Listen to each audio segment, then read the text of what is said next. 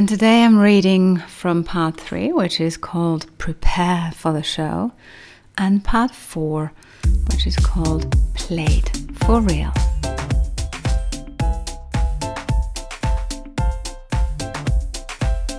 Welcome to my podcast. I'm Heidi Hauer, a health and life coach, here to guide you to embrace health, happiness, and true fulfillment alongside professional success.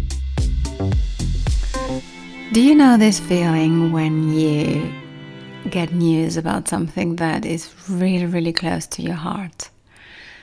And it's something that you can only so far influence, but not really. And yeah, so I have very good news about something that I'm very happy about. so I feel this um, deep sense of um, gratefulness and combined with a certain level of humbleness about um, that things are working out the way they're supposed to. So, with that positive spirit, I wish you the same. Should you be at a crossroads in your life and you're waiting for news from someone or some institution, I really do wish you um, get what you want.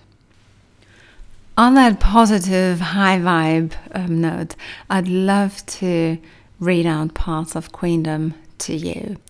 In episode 29, I picked an exercise from part one and another one from part two. So if you've missed that, go back, episode 29. And today I'm reading from part three, which is called Prepare for the Show, and part four, which is called Play it for Real.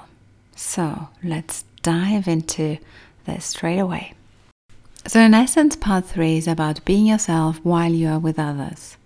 In part one and two, we learned how to be ourselves and how to really understand our authentic and true nature. And now it's about building your inner world and the outer world so that you can actually live in a truly authentic way.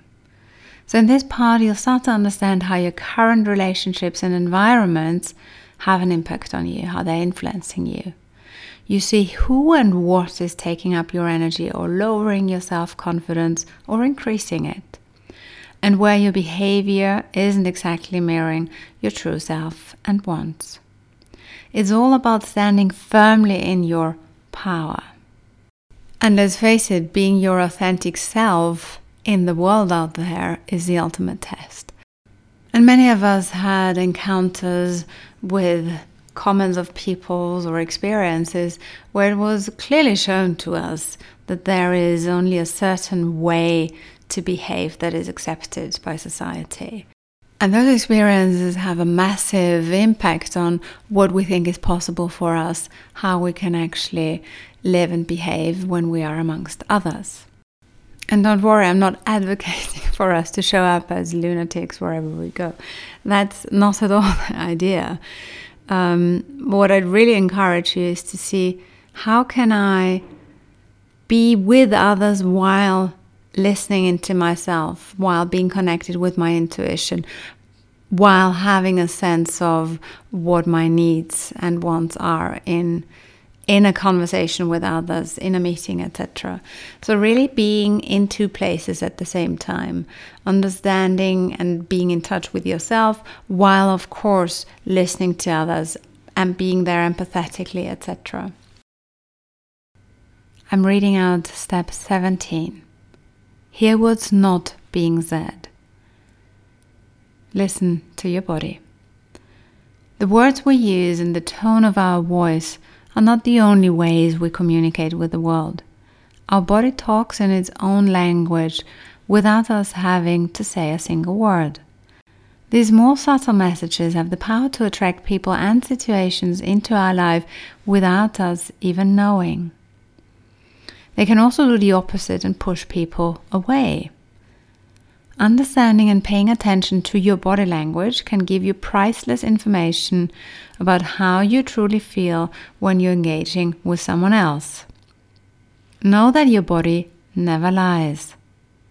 its reaction to anything in life, is always right in any given moment because your body lives in the present, not in the past, not in the future. Let's make sure this kind of magic is being put to use.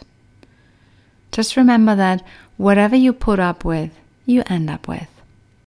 There is a lovely quote by Emma Grace saying, You meet the people you need when you stop needing the people you meet.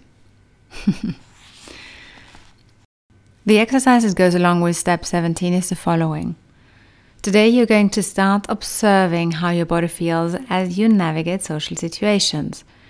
This will help you to get clear on the energetic exchange that you might not otherwise notice. Watch what feels good and what feels like a message that you need to address. Bear in mind that Bear in mind that body language has a unique touch and therefore needs to be interpreted within the context and case by case. In the book, I give a few examples. So there is a grid in of body language as perceived as comfortable and less comfortable. But ultimately, of course, you have to decide it for yourself. And it's an interesting step, really, to observe yourself from a neutral place. And although you are in interaction in a conversation with someone else, I really would encourage you to pay attention to what is your body do, doing during that conversation. Um, are you opening up like the shoulders, or are you contracting your back? Um, are you? What are your hands doing? Um, so, really, to get an idea of what is happening to you physically as you have a longer conversation with someone.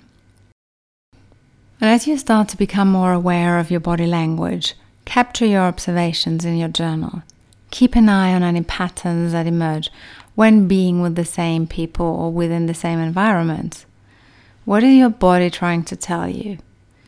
Deciphering your own body language takes time and might feel very strange at first. So be gentle with yourself and always stay curious. I love this exercise and I can really warmly recommend you to do that once in a while and learn about yourself and learn to understand your body. so have fun and let me know how it goes. Now we're moving to part four Play it for Real. One of my favorite chapters here is step 26 Take up space. Let yourself be seen. We all have areas in our work or private life where we shy away from putting our skills, opinions, or abilities out there in the world. This can show up in many ways keeping your true feelings to yourself, downplaying your talents, letting someone else go first, or not speaking up when you have something to say. Playing small can be especially tempting when faced with people who always like to be the first in line. However, if you find yourself often holding the door for others, you can easily become the doormat. The solution is not to go to the other end of the scale. A constant display of domineering behavior might get you what you want in the short term, but it doesn't help you with building long term trusted relationships that are essential for a fulfilling professional and private life. You want to engage with life as it is in a well balanced, fair, and non judgmental way. Allow me to quote singer Beyonce here. She says, we need to reshape our own perception of how we view ourselves. We have to step up as women and take the lead. So, the corresponding exercise to step number 26 is the following Where in your life could you benefit from being more proactive? This could be sharing your ideas at work, widening your friendship circle, expressing yourself more authentically in your relationship. Think of any situation where your true desires don't match up with your actions. Grab your journal and a pen, write down three situations where you're currently hiding your needs, wants, or thoughts. Next, write down two actions for each scenario that will help others hear your true voice. Then, start implementing them. The diamond level goes like this Do something that challenges you to step outside your comfort zone.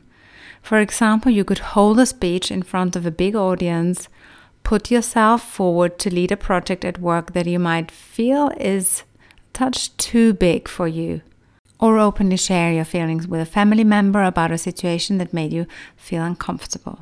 So, the standards exercise is to be more proactive in three areas, and the diamond level is to do something that really challenges you to step massively outside your comfort zone.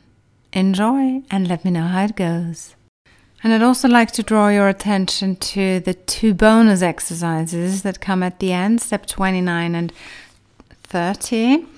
Um, 29 is about protecting your realm, activating the divine feminine and the divine masculine energy.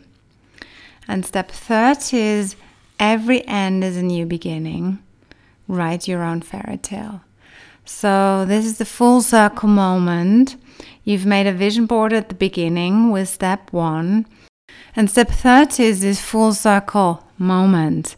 Whatever you've been through on this journey with my book, whether that's a real deep transformation, a process of letting go, shifting things, changing beliefs, and really also physically changing things in your life, um, you're now invited again to dream, to have a vision, and to emotionally dive into seeing yourself being in that future that you want to create and activating your energies to really transport you into that dream life of yours. Because the truth is, if you wouldn't be able to create it, you wouldn't have this desire. So, every desire that is really strong inside of you is there for a reason. And it also means that the resources you need to get there can be activated by yourself. So, with all of that, I wish you a wonderful time going through this program. I'd really, really love to hear from you how it goes, ups and downs along the way, um, your thoughts and feedback and feelings around it. It can definitely trigger things, um, but it will certainly have a wonderful effect um, on you. And I'm sure there are lots of revelations, realizations that you'll also get as you work through those exercises. And most importantly to me was that it always has an encouraging, uplifting, fun, light, yet profound touch to it. And I've really tried to write it with this wink in your eyes. so, yes, it is serious, but at the same time, it's meant um, to entertain you, it's meant to be a joyful exploration um, of your inner world. All the best and let me know how it goes. If you enjoyed this episode, please subscribe, leave a review, and sign up to my newsletter for freebies and regular inspiration.